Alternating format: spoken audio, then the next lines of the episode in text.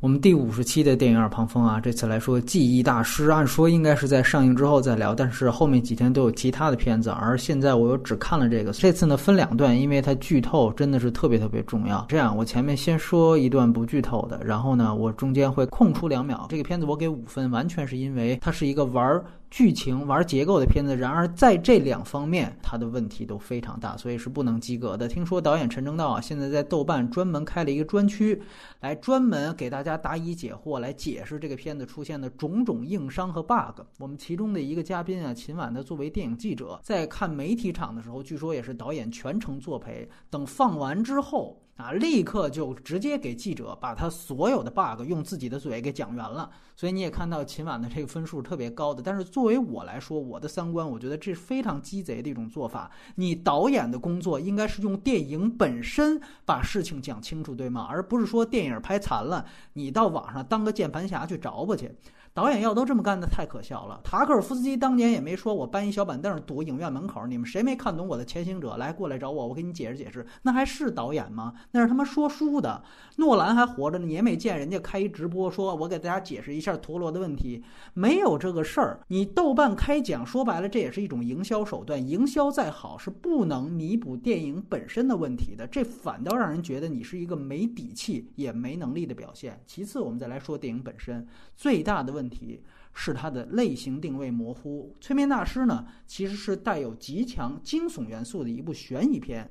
那个片子里呢，还有几个明显的惊吓点，所以那个片子故事虽然不复杂，但是类型定位是非常明确的。然而到了这部《记忆大师》，它的类型定位恰恰就是这个片子最大的问题。你说它是惊悚片，哎，它的这个记忆擦除其实是个科幻的设定，看起来特别像《末世纪爆潮》。而且你的一切卖点和故事的存在基础都是有赖于这个科幻设定的，而且你架空了世界观，不敢说是在中国，你说个什么 T 国，然后把故事事也放在了二零一九年，等于也是未来。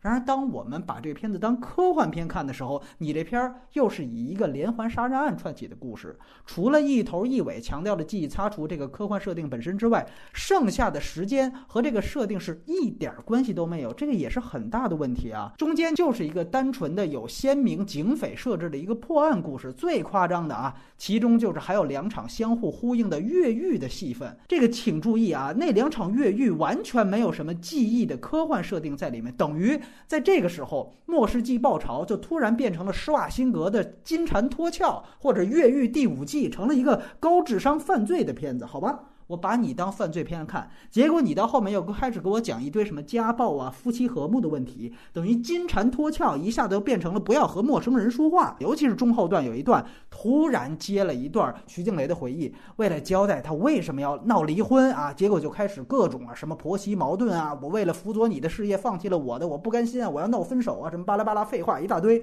等于这一下子又从不要和陌生人说话变成了爱乐之城。哎，最后一场对决戏旁边莫名其妙的。又出了个真凶他妈妈的大头，等于又致敬了一下小头儿子大头妈妈是吗？所以说这片儿啊，最后剧情反转是不是足够震惊不说，反正这片子类型不断反转是真够让人震惊的。在这么几番反转里面，人物就完全丢了。而后面我要说的可能就是剧透了，我给两秒钟时间。科幻设定的无效和不成立是这个片子第二大问题。刚才说了，记忆设定和片中的大部分戏都没有什么关系。咱不和《盗梦空间》去比，你看，哪怕是口碑中等偏上的小成本科幻片，比如说《源代码》啊，或者《前目的地》啊，它的科幻设定几乎与他们主线的每一场戏都会产生作用，这是最基本的。而且呢。他这个片子为了减少所谓 bug 的出现，他已经把这个概念的边界做得很模糊、很模糊了。这会让你发现这个概念其实有点儿戏。比如说啊，他说记忆删了之后，不代表你什么都不记得了啊，只是感情没了。所以说呢，被删的人他并不会失忆。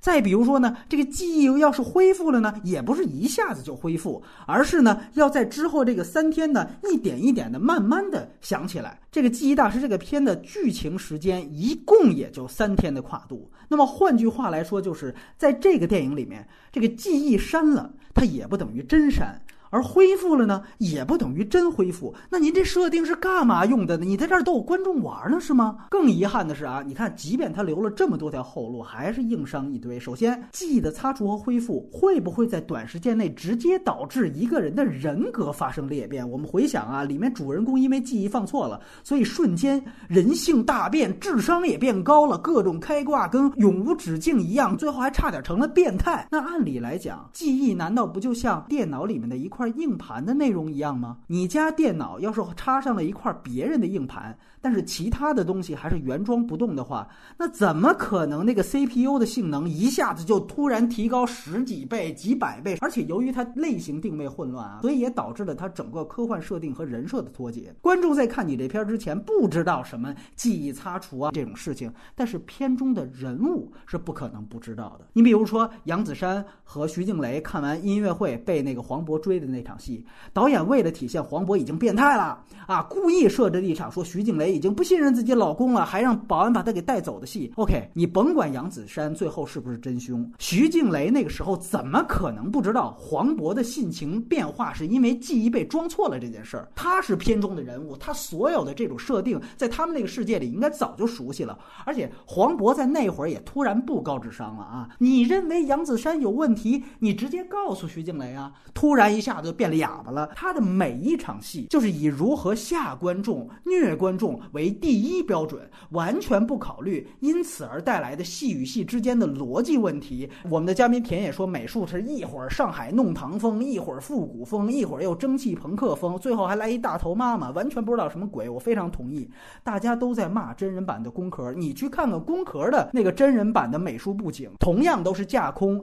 但起码你知道宫壳那个布景的美学来源是什么，起码人家前后也是统一的。记忆大师的音乐也是生怕属于别人不知道我听过古典乐，哎呦，尤其黄渤铺在卷宗里找线索那几场戏，信息量其实一点都没有，但是呢，这管弦乐是咚咚咚，就弄得跟大独裁者里边卓别林理发一样。您还嫌您这戏类型不够混乱是吗？至于最后那几层反转啊，也是先定好了，必须要忽悠观众，哎，把观众蒙傻了算，然后我冒着剧情的合理性的风险，我也要忽悠。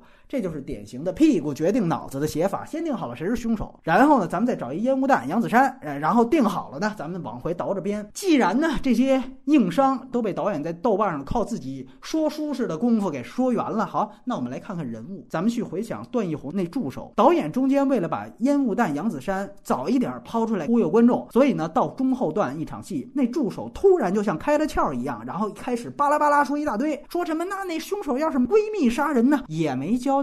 他怎么为什么就突然开窍了？不知道。而最后呢？你看他按说前面那那段论断等于是错的，对不对？但是也没交代他在什么时候认识到自己之前的那么有理有据的判断就是错的了。反正他用警车一接小女孩，一下就发现他师傅有问题了。那大家回想一下，这助手接小女孩之前的一场戏是什么？还是在和黄渤在记忆医院那儿？当时黄渤逃走了，然后这下一幕，这助手直接就跑到说接到这个呃小女孩放学这场戏的，然后突然一下子就发现他师傅有问题了，是不是导演的记忆也被偷换了？嘉宾意见，秦晚是觉得陈正道一直是在进步的，而且他觉得记忆大师呢也要比之前的催眠大师要好。小挠觉得黄渤的表演特别好，他也给五分，三分都是给黄渤的，前三分之二他都认为是完全靠黄渤的表演在撑，这点我特别同意。